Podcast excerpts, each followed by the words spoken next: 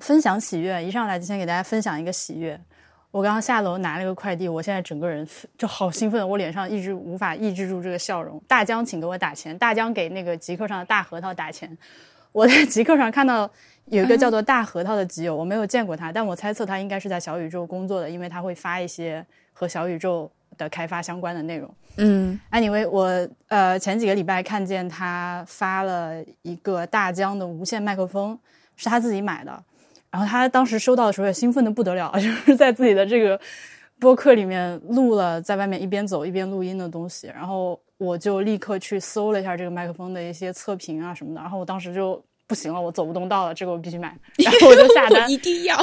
我这个我老娘必须现在就要下，然后买完了之后就等啊等啊等啊等啊等啊，他一直不发货，一直不发货，一直不发货。他写的是三月一号二十四点之前发货。嗯，然后我今今天我们录音是三月四号的中午嘛，我一会儿就要去坐飞机了。如果我今天收不到的话，我在泉州就用不上它，所以我就非常的着急，每天看一万次我的菜鸟蝈蝈，你到底发货了没有？发货了没有？发货了没有？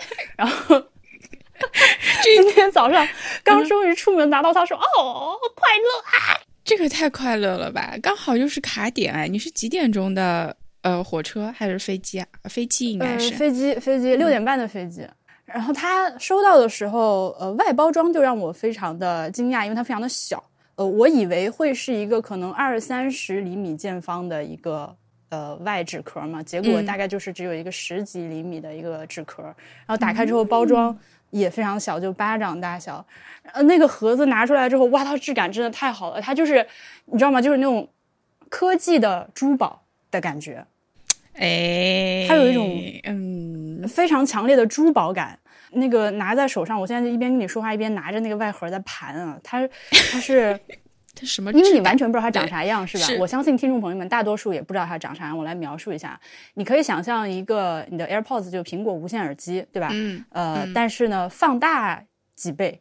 呃，它的大小大概是一个三厘米厚的明信片啊，不是三厘米厚的信用卡大小，嗯嗯尺寸大概明白了吧？可以比信用卡稍微长一点点。然后它的形式就像是那个 AirPods 一样，你往上掀开有一个磁吸的盖，然后打开之后，一瞬间所有的里面的灯啊、屏幕啊都会亮起来。然后里面有一个接收器、两个转换头和两个麦克风。然后这个其中一个麦克风现在已经在我脖子上挂着了，我就试试看。今天我们这期就用它录。如果我没有仔细看说明书啊，如果我录翻车了的话，那对不起。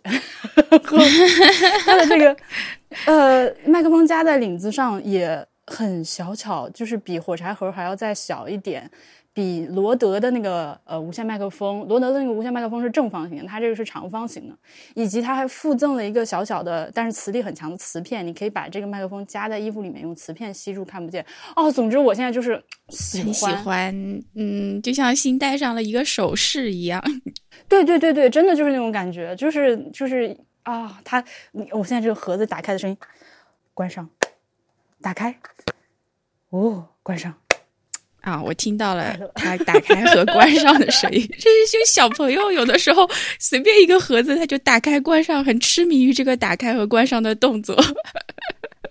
是的，是的，是的，是的。我现在，我现在就是，呃，所以大家帮我判断一下这个音质。我买它，呃，一方面是因为，让让我在那个以工作的理由解释一下，就是一方面是因为它的这个设计就是真的击中了我。还有一个是因为我要去泉州录那个系列节目嘛，然后在室外，而且一边走一边录。呃，我想录个双保险，就是呃用这个大疆的录一份儿，然后再用我们平常日常录音的这个手持麦克风再录一份儿。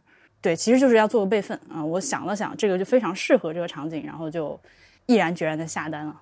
嗯，我好奇它的价格，二二九九，二二九九。嗯，对，新品没有打折。它有颜色吗？还是它就这一款？就一款是一个炭灰黑色，但是我觉得这个颜色很不错，很不错。嗯，那我们就期待你泉州的这个系列节目了。可是它不是别在身上的吗？那它也可以收另外一个人的音吗？哦，它里面有两个麦克风，一对儿啊，成双成对儿。嗯，擦，一人别一个，这样。对呀、哦，新奇有趣，嘉宾也会喜欢的。嗯，我相信也是这样的。我还没有开始收拾行李，今天的任务还比较繁重。我们俩聊会儿天儿，然后嗯，我要把家里收拾一下，然后收拾行李，然后去机场。家里现在确实非常的乱。哎，我最近是觉得，因为离职下来了，所以我有闲工夫，每一天回想一下我每天都做了什么事情。然后我觉得我自己应该要可以写点日记啊，这种东西。因为以前如果我一直在一个上班的节奏里面，其实我觉得每天都不太值得我去写日记，因为没有太多的时间你去想。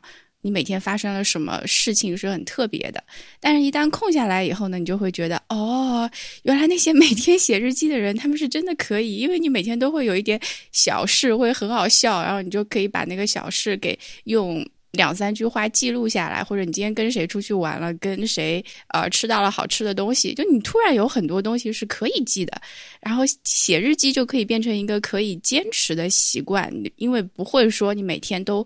注意不到有哪些事情是新的，我就突然很理解鲁迅为什么会每天就写这么一小段话，说他去哪里吃饭了或者干嘛了。确实是你，你会在五六年之后或者十年之后，你还记得起来那天到底发生过什么？我觉得这个还是挺好的。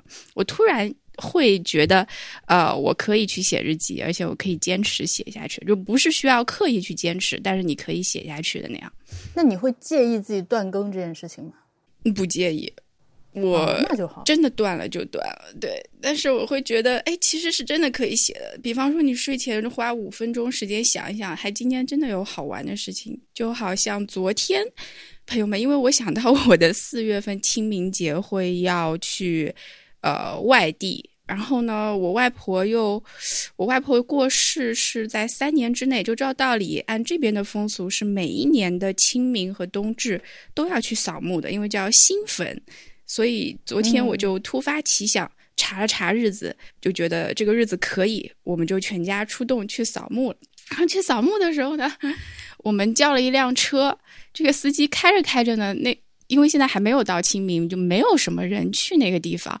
他开着开着呢，他就说：“哎呀，怎么前面没有路了？”然后我妈就说：“是啊，因为人生走到了尽头。”然后那个司机就突然之间。整个车的气氛就非常非常的冷，然后还就说啊，好好好，对对对，就停在那个门口。我觉得这个场景很好笑。回去要拿什么桃 桃树枝打打自己，然后挎个火盆撒点盐啥的。对，我觉得真的非常好笑。然后我妈下来还在说：“可不就是死路一条吗？”我说：“你不要再讲了，这个话已经越讲越奇怪了。”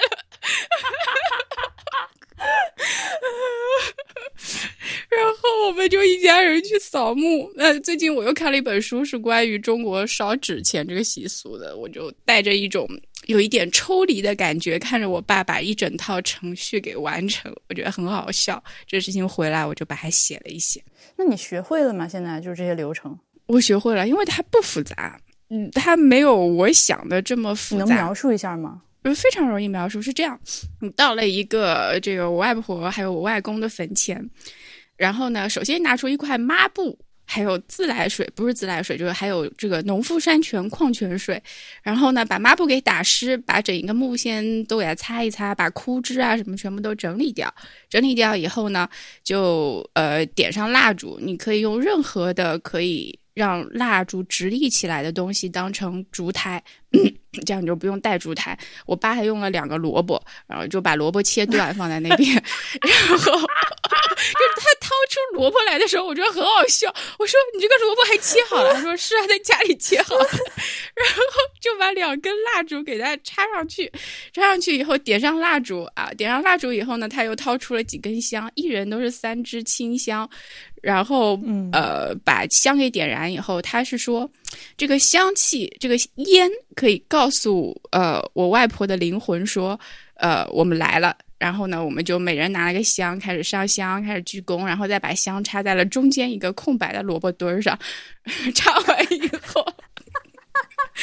拆完以后呢，就进入下一个环节。下一个环节，它是在烧纸钱之前啊，不对，先还要放贡品，你就放上那个什么香蕉啊，还有橘子呀，还有什么别的菜啊，还有甜品。然后放完之后呢，我妈开始说，她说这个这个东西要不然就不要拆开来了，就是整一个原包装放在那边。他说等一下我们走的时候也带走，就带回去吃，不要浪费，因为放在那边也风吹雨淋的。我爸就突然说：“那怎么行啊？那不就相当于外婆没有吃到嘛？”然后我妈就说：“ 嗯，那要怎么做呢？”于是我们就把包装都给撕掉嘛，又把这个香蕉和橘子都剥开来，然后说这样总能吃到了吧？然后。完成了这个流程之后，就开始叠纸钱。啊，纸钱它是已经叠好的。这纸钱的来历也是非常的曲折，因为这纸钱呢，其实在现在一些小镇上还可以买到，但是在大城市里面，其实它不像。原来那么容易的能够买到了这个纸钱呢，是我舅妈的妈妈叠的。我舅妈的妈妈她叠完，后来她自己，因为我舅妈前两年生癌症了，所以她是在给我舅妈叠的。你就想，妈妈要给女女儿叠纸钱，其实还是蛮悲伤的一件事情啊。然后她就叠了好多好多纸钱，但是后来呢，她在临终之前，她有一个在美国的孙女儿皈依了基督教。所以，这个妈妈她在临终之前呢，她就也打算皈依基督教了。那么，她这些纸钱啊，这些东西其实全部都用不上了，因为她要皈依主了，主又不用纸钱啊这些东西的。那么，她就把它给留下来了。于是，就到了我们家里面，我爸就收着了这些纸钱。那现在这些纸钱就烧给了我外婆，所以就颇为曲折的一个故事。但我想问一下，你说的那个纸钱儿是拿那种金纸叠成的小元宝吗？呃，是是锡箔纸。它是有规矩的，在《烧钱》这本书里，它有很明确的说，因为金纸其实是给神灵用的，就是你你如果是一个平常人死了，你是不能够去烧这个金纸的，你只有在黄大仙庙啊这种，或者你去泉州，你可以看到很多很多的纸钱，你可能可以观察一下，还是说给神灵的，或者是已经死了很久很久的几百年的人了，你才能够用金的，然后一般的人死了就是用。银色的银钱，这是在冥界。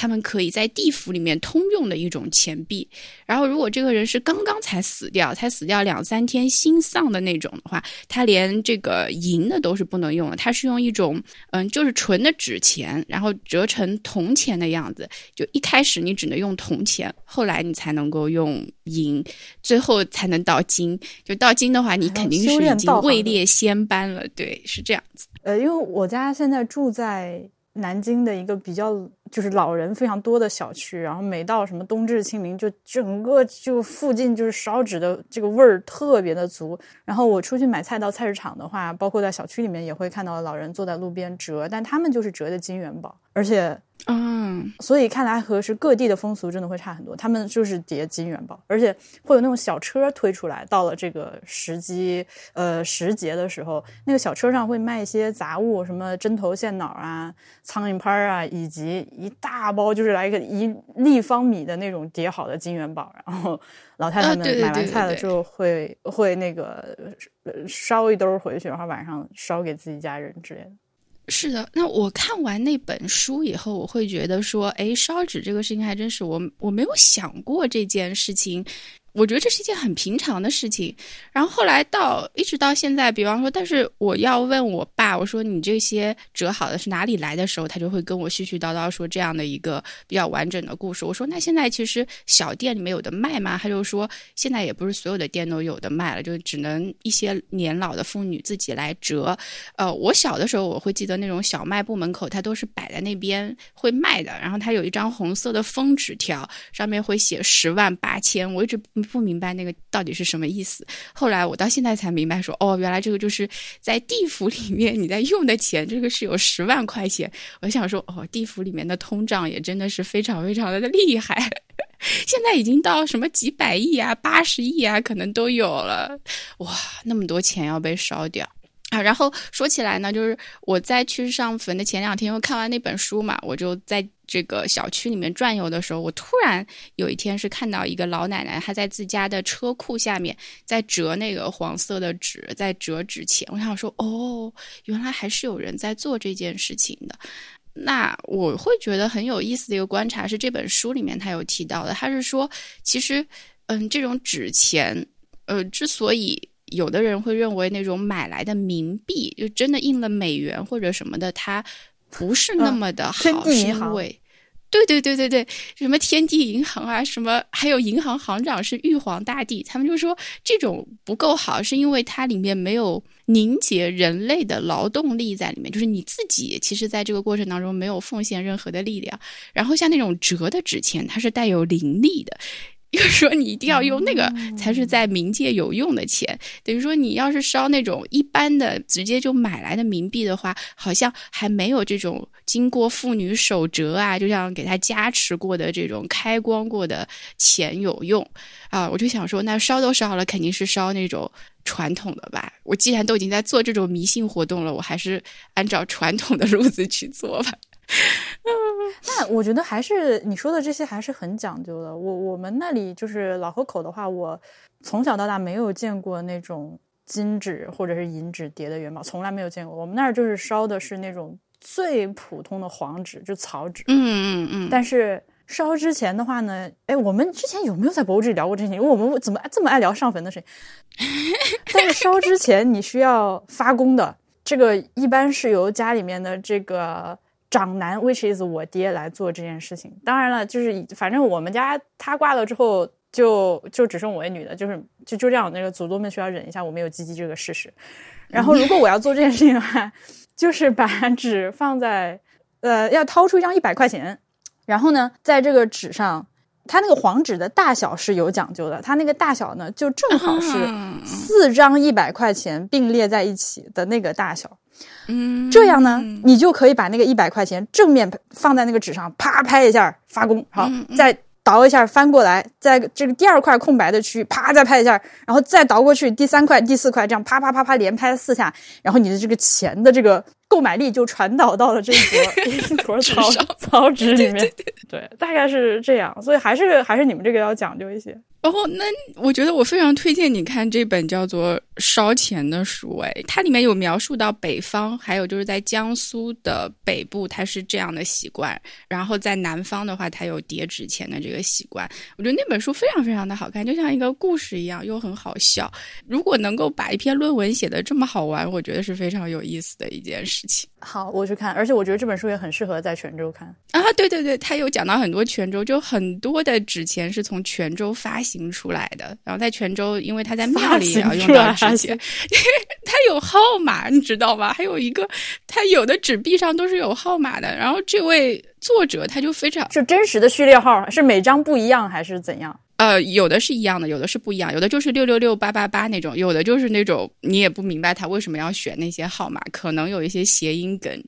好啊，呃，非常建议你，或者你去泉州，你可以直接买一本那个书。我我查了 Kindle，目前好像 Kindle 上没有它的电子版，那你可以找找看。好，立刻下单寄到酒店去。哎呦，哎，今天这个话题还挺好玩的啊！说起我为什么要去烧纸钱呢？因为我平时对这样的一个风俗也没有特别特别的感冒，就是我可能都是看我的家人做，但是我不会有特别有感觉。但是直到可能一个月之前，我突然有了这种像被托梦一般的经历，就我外婆在这个梦里面，她会。在数钱，他就一叠一叠的钱在数，然后我记得非常深刻，就是我外婆在说：“哎呀，这个是多少钱？这个是多少钱？把它叠叠在一起。”然后我醒来以后，这个梦真的记得非常清楚，我就觉得说，是不是我外婆钱不够花了？于是我就很想要做这件事情。对，就是说，托梦这种经历，有的时候会让人觉得。好像我还是得做点什么，不然我于心不太安稳，是这样的感觉。我非常懂，有过我我也有过两三次类似的这种经历，但是不是在数钱，就是做梦的时候梦到去世的亲人。然后我梦到过一次我的太奶太奶奶太姥姥，我奶奶的妈妈，我也不知道应该叫啥，因为老口话叫太太。呃，我梦到她。跟我絮絮叨叨说了半天话，我也不记得是什么，反正是我在睡觉，他坐在床边跟我说话，然后醒来之后，我告诉长辈，然后立刻安排去烧纸，是吧？对，然后，然后就是我梦到过我去世的舅妈，在她的就是她家里面，我坐在饭桌上，然后她坐在附近，呃，看着我笑眯眯的，一言不发。然后我醒来告诉我爸妈之后，也是立刻就。对这个事情，它非常快。当你一醒来以后，告诉边上人，他们就说：“好，那就马上去看一下。”好，现在就是今天就是这个班我不上，我请假，我要去把这个纸先烧了。对，是的，因为我爸也讲过一件事情，是他的姐姐，他姐姐以前是越剧团的，他就说有一次呢，他们本来清明节要去上坟的，但是后来呢，因为什么原因耽搁了，就还没有去。他就我爸就有一天他就梦到这个他姐姐穿好了那个越剧一身的这种行头，然后就坐在那边发脾气，就说明明说好了来不来，然后呢我衣服都换好了，然后我爸。醒来以后就说：“今天我们就去，不要让你姑妈一直等着。”就会这样。是的，是的，是的，是的。我就觉得这种事情，一方面它是封建迷信，但是我在想，至少我们这一代还是会继续操操作操办这个事儿。我觉得我应该会，但是我昨天上完坟，我也跟我爸妈讨论了这个问题，然后他们就说：“那既然我外婆、外公的坟都在，那应该。”就还是去烧吧，就能烧就烧，因为现在有的公墓它还不让你烧了，他的意思是，呃，森林防火啊，也不环保啊，然后也是迷信活动啊，就不要做了，然后就会去鲜花。像杭州管的很严的叫做南山公墓，因为这是一个很老的公墓，基本上老杭州都葬在那边。呃，后来呢？现在现在的门槛已经高到只有 只有省级劳模才能进了，就是你没有这个什么副厅级待遇，或者你没有省级劳模，你根本进不去这个南山公墓。他他的墓穴已经满了，虽然他还在不断的开新的山出来，但已经放不下了。然后我爸妈就说：“那他们自己呢？其实就没有这个执念了嘛。”他就说：“呃，还不如生前对他们好一点，就这个钱不要拿来去买墓穴了。”呃，我觉得说也是有道理啊。我说好的。我会深浅对你们好一点的，但是这个墓穴这个事情，我真的觉得现在买一个墓穴要 十万多啊！什么我我确实不愿意出这个钱，而且呢，呃，像南山公墓的话，它现在甚至有一些二手房，就是嗯一些常年无主的墓，他就把它给拿出来，然后就说你要不要这个墓？哎，我就觉得你都已经这个埋下去了，我还要住二手房，那我我宁愿我不要嘛，对不对？所以说这个事情那就很嗯很很奇怪。再加上这个墓穴，它的管理的话，像我，嗯，哎，但你这个不住二手房的这个这个想法也也挺奇怪的。这有啥了？反正就是你已经要决定要挖个坑给自己埋了的话，那其实 actually 就是埋在哪儿可能也影响不大。I don't know，你你解释一下为什么不能住二手房？我为什么不能买二手坑？我就是觉得我都已经迷信活动做到这个地步了，那我。我肯定要新的嘛，我就是要新房，因为这个二手房以前他他 住过另外人啊，然后现在进去了，他们两家人，那肯定他这个原来墓主的灵魂也在这个附近，然后我们家又新进去了，这两个灵魂能够好好相处吗？我是这样这样想的，所以呢，我就觉得说，那干脆就算了啊。然后呢，我我妈还新提供了一个思路，她就说干脆就趁夜深人静的时候，把它给埋到西湖边的哪里哪里，就撒一把骨灰得了。我就在想，如果说啊，这个肯定是不合法的，但是呢，如果说我是撒一把，应该也没有人知道。然后以后我就去西湖边想我妈的时候，看看我妈，好像也可以。但是这个我还没有付诸实施哈。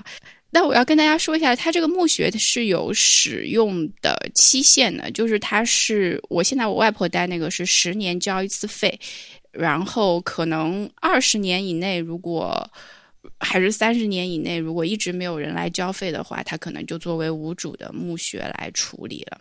哇，那你里面的那个骨灰怎么办？我不知道，就可能我也不知道，因为现在还没有到那个地步嘛。但是他就这个这个墓还没有，这个公墓还没有开到经营到那么久。其实我觉得很有可能到四五十年，如果你家里的亲人没有来想起来给你交费的话，这个墓就做无主处理了，因为就不会再有人来了，是这样子的。嗯嗯嗯。然后活人要买的话，要八十岁以后才能买。目前的规定是这样，因为太多人想要进公墓了，他们来不及排过来，哎。再加上因为疫情呢，其实呃好多的公墓它现在的经营都是暗地里经营了，它不会明目张胆的再去经营，因为它好像有一个什么下葬的时间啊、什么点啊，以前都是非常隆重的一套仪式，但是因为疫情都给简化了。像我舅妈的话，她的骨灰就是放在殡仪馆，大概放了五六个月吧，然后呢，好不容易找到一个日子，就只能先先下葬。然后再立碑，因为现在好像统一说还不能立碑，要等到清明啊或者冬至的时候统一再去立这个碑。哦，好复杂呀。嗯，非常复杂。就是当你发现这个丧葬，如果你想要做一件封建迷信的事情的时候，就是想要。想要去遵循他的仪式的时候，你会发现你边上有很多很懂的人，然后他们会给你很多很多的神奇的建议。你会觉得说，哇，原来这个事情这么麻烦。像因为我最近几年可能家里面老人去世的比较多嘛，我我看了太多太多神奇的仪式了，像是比方说要。把他的灵魂从医院里面引回家里面，所以你家里面要点香，然后点完之后呢，这个香在前面的三天它是不可以断掉的。同时，这这三天呢，你的门是不能关的。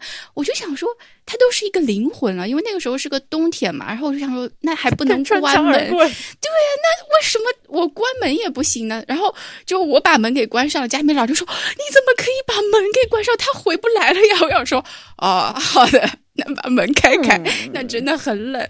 但是他有的习俗就是，你一旦要信，这是这是一个没有止境的事情，必须全套。对，再加上呃，我家里面有一个过世的老人，他在生前其实是一个非常开明、非常信科学的人，所以我就在想说，他可能未必愿意自己的这个葬礼或者身后是办成这样吧。但是你一旦开始了这个流程，他就没有办法停下来，因为你停到那一半。就感觉不太好，就好像我们把贡品带过去了，然后不撕开来，我爸又觉得不太好。那最后还是还是其实做完了全套，到嘴里对，就是你也不能把那个贡品再带回来了，你只能去供在那边让它日晒雨淋，然后被小猫猫或者被别的鸟吃掉，但是你也不能再带回来。我的思绪飘向了远方。你的思绪，诶，今天我们这期节目非常适合作为你泉州之行的开始。就泉州之行的一个对序章，关于一系列的所谓迷信活动。呃，但是呢，我昨天在我外婆和外公的坟前的时候，我会觉得这套仪式有的时候呢，还是有它的作用的。比方说，在我们供完食物以后，在开始这个纸钱啊，它还是。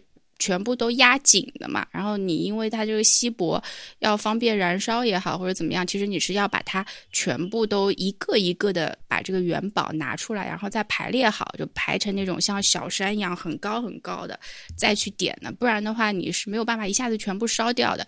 用我爸的话说，就是你如果说是整一包去烧掉的话，他呃，就是我外婆是用不到这个钱的，因为烧太快了。我说。哦，烧太快了也会用不到，所以还一定要慢慢烧。然后呢，那我还有我妈，还有我爸三个人就在那边一个一个的在叠元宝嘛，你得把它叠成一堆，一个一个的把这个元宝给它拿下来。其实我就在想，在这个过程当中的话，就相当于是我还有我爸还有我妈在交流我外婆生平，还有在交流我外公生平的一个时间。就是如果没有这个仪式的话，我都。不知道我要干嘛，因为食物也已经供完了，然后香烛也都在烧，那只剩我我们三个人在那边呆呆的站着，就手上没有事情可以干。然后叠元宝这个事情，就刚好有一个时间让我把这个事情给干完，然后你用半个小时的时间叠了一个很高很高的元宝山，再把它付之一炬。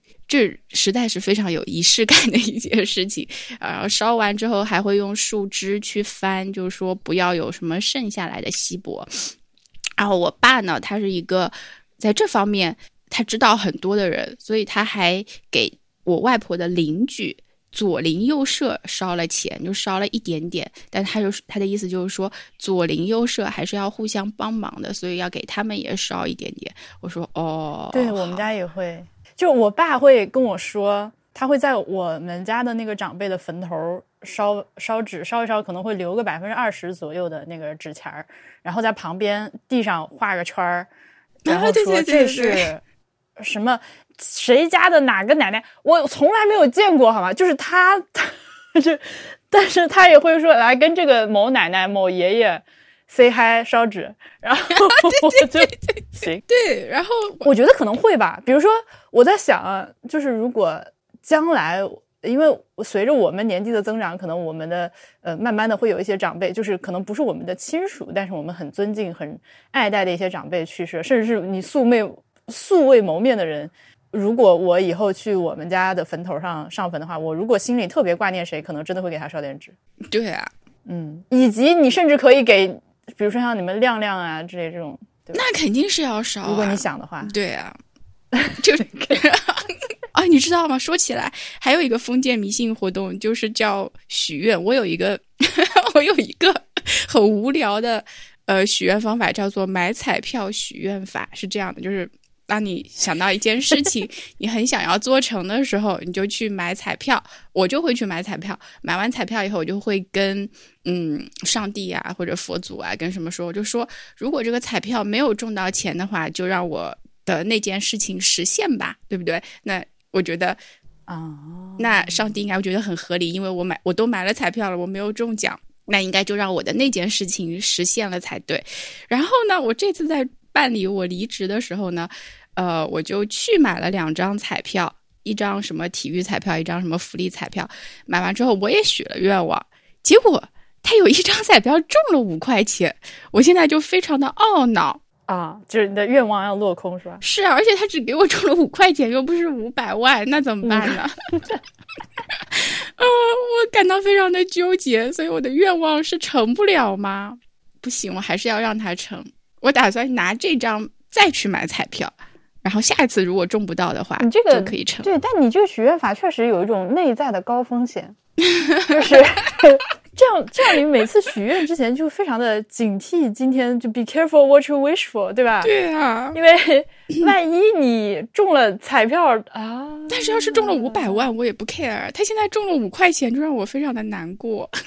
OK，但是还是要小心许愿，比如说你许的内容就不能和什么健康长寿之类这种东西相关。是的，是的，嗯，对我没有许这样的愿望，因为许这样的愿望真的是要去还愿的，不然的话，总感觉有一部分没有做完我。已经开始期待了，我不是期待去烧纸，我是，嗯我 是我已经开始，我已经开始期待的在闻到那个泉州的那个香火味了。对呀、就它那个感觉是一个大道场，就它的那里的香火味比我之前就比日常生活中，就是你却突然间进入到一个烧纸烧香以及神灵崇拜、祖先崇拜的一个大的气氛中，嗯，和我的日常实在是差的非常非常远的一个地方。对，但在那个气氛里面，你会很，你你的思绪有的时候确实是会处于一个很放空的状态，会觉得说，哦，就在大家这种重复性的跪拜也好啊，或者烧纸也好，你可以放空你的精神。因为做这个事情它不太要费脑子，然后你一边在做的时候，你也不知道自己会想些什么。我觉得也是一个很特别的体验。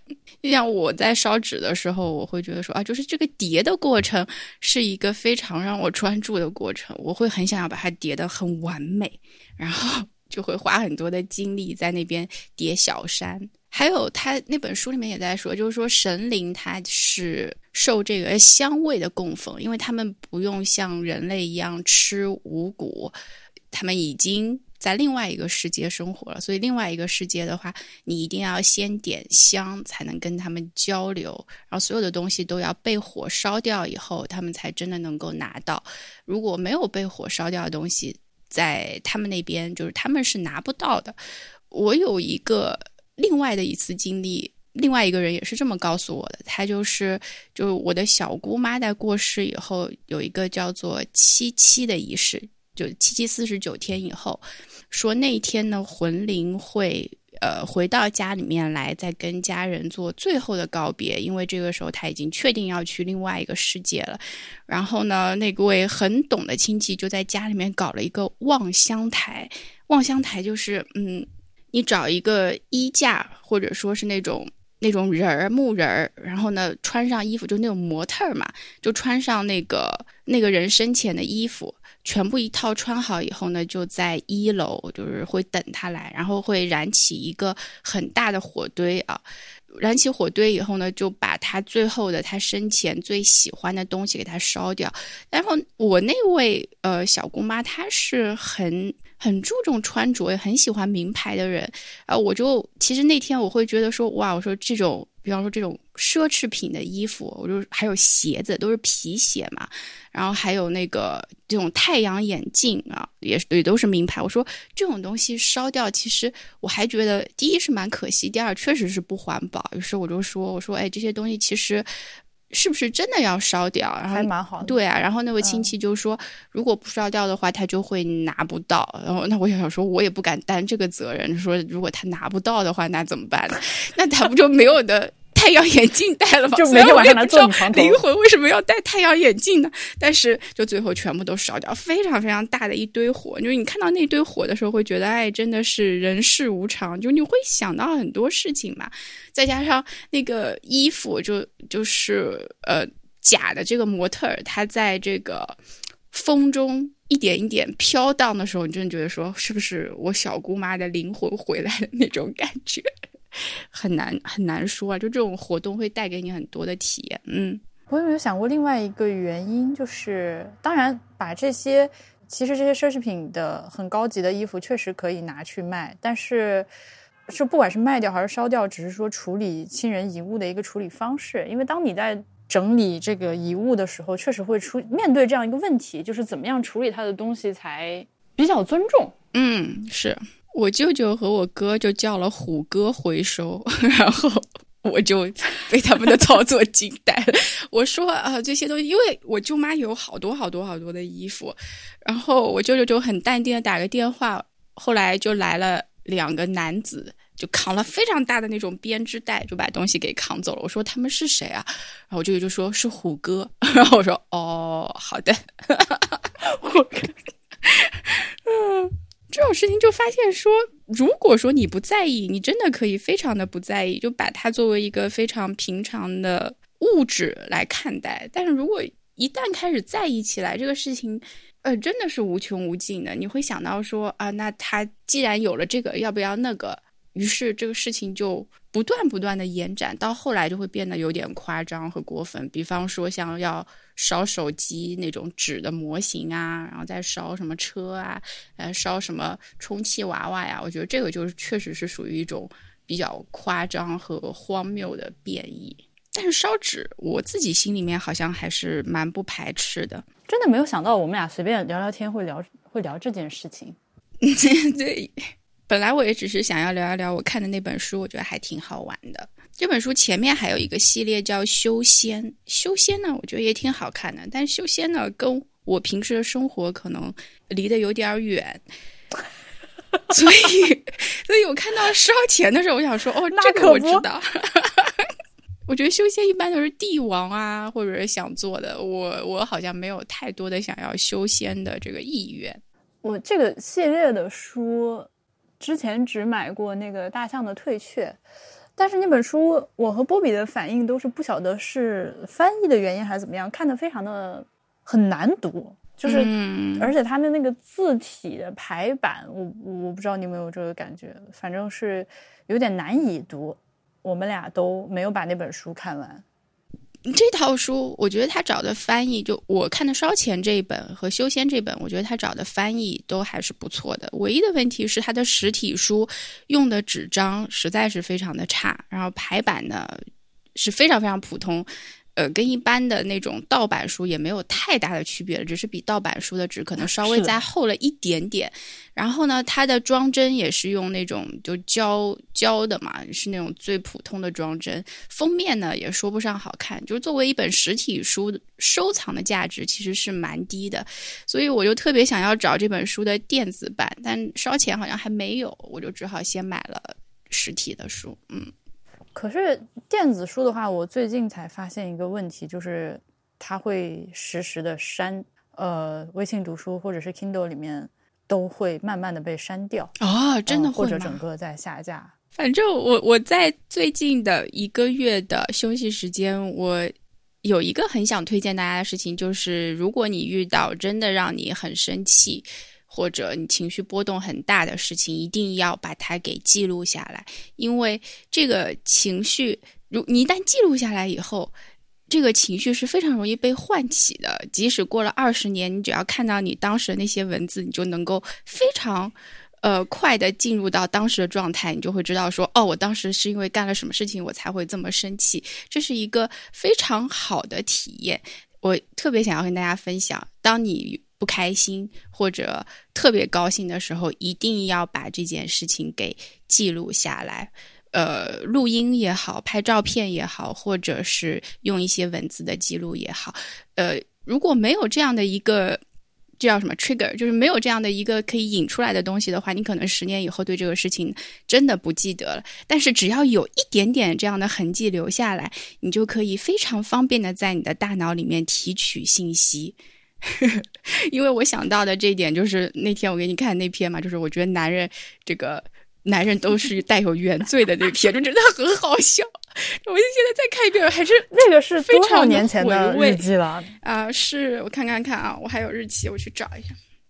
就是默默有一天翻自己小时候的日记，然后拍照发给我。你当时是看了什么电视还是小说之类的，被里面一个女人的悲惨命运所触动，然后就愤而写下了一大堆 男人。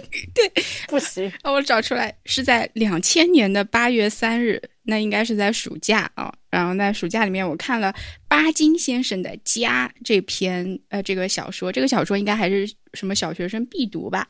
然后我的这段原话就是看了巴金先生的《家》之后，愤怒以及女人的悲剧太多了。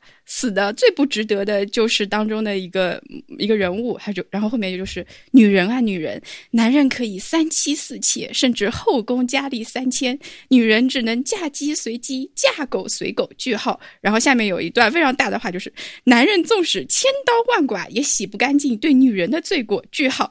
然后再写了两遍男人，再把它叉叉打掉，叉叉全部都划掉，还有一遍是用红字，而且 而且这个日记。是，就前面就你能看到那种那笔记，就前面还在正常写字，后面已经飞了起来，就记直文稿的感觉。对我当时看到的时候就，啊，这也太可爱了吧！哎，我 真的很好笑。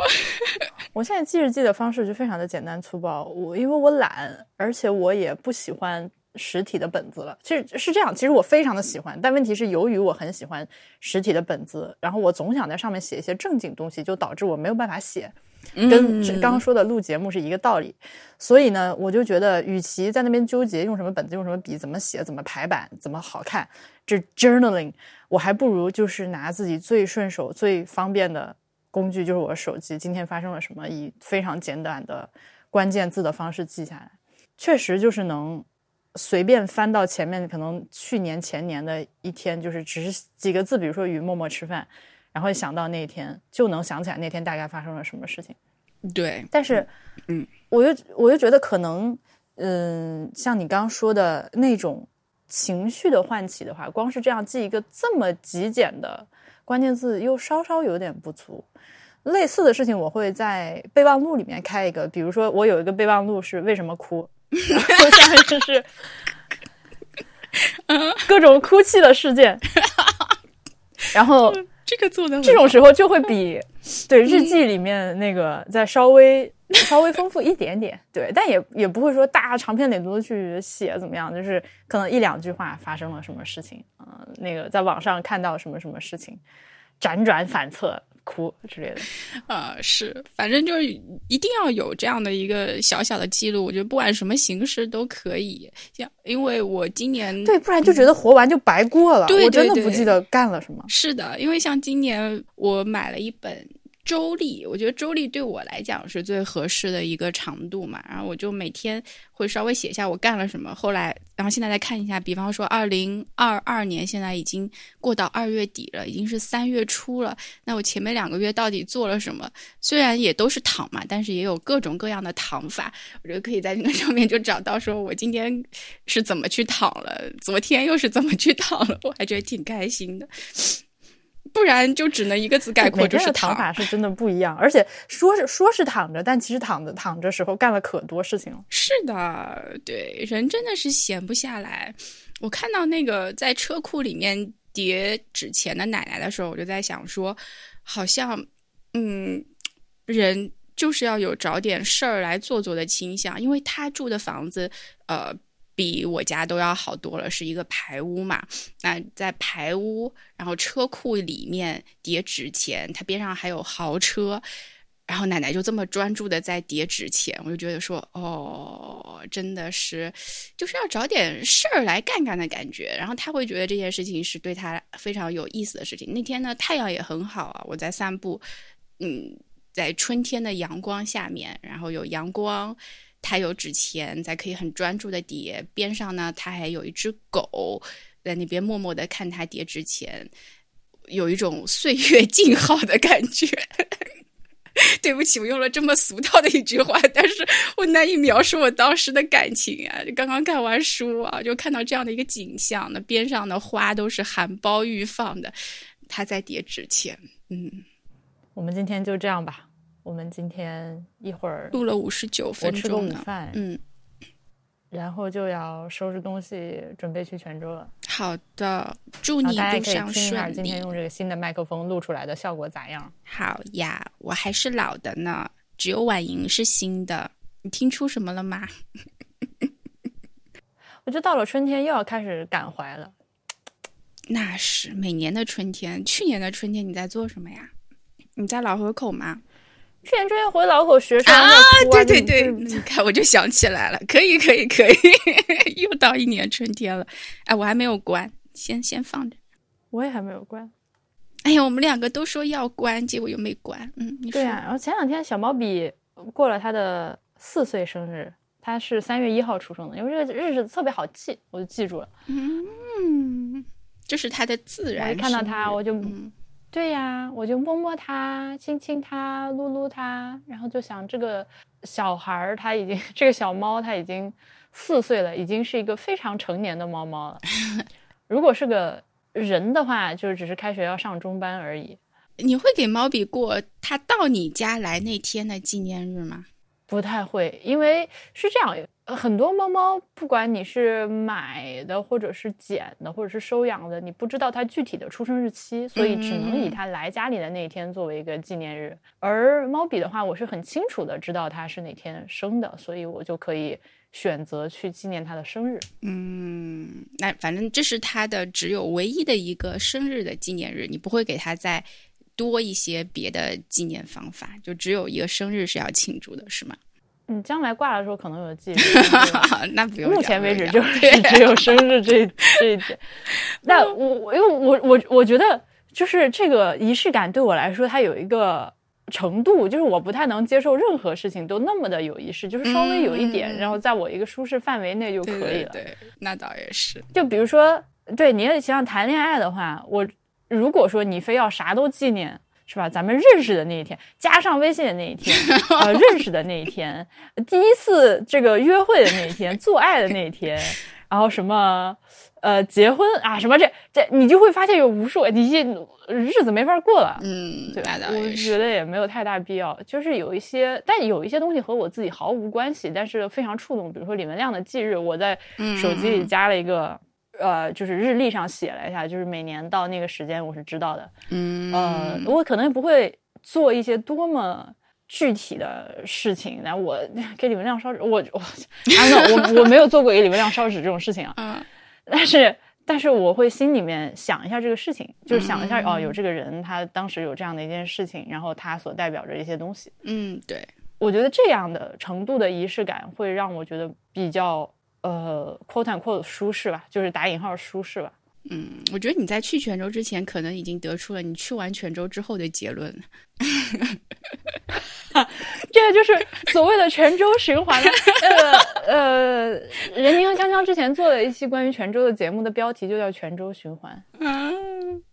非常好的呼应，因为我想到这个问题，是因为我突然想起来，前两天有个朋友跟我讲，他突然知道他有一个政治生日，就是他加入中国共产党的日子，他就说，原来我还有一个政治生日，我已经十三岁了，在政治上，我说恭喜你，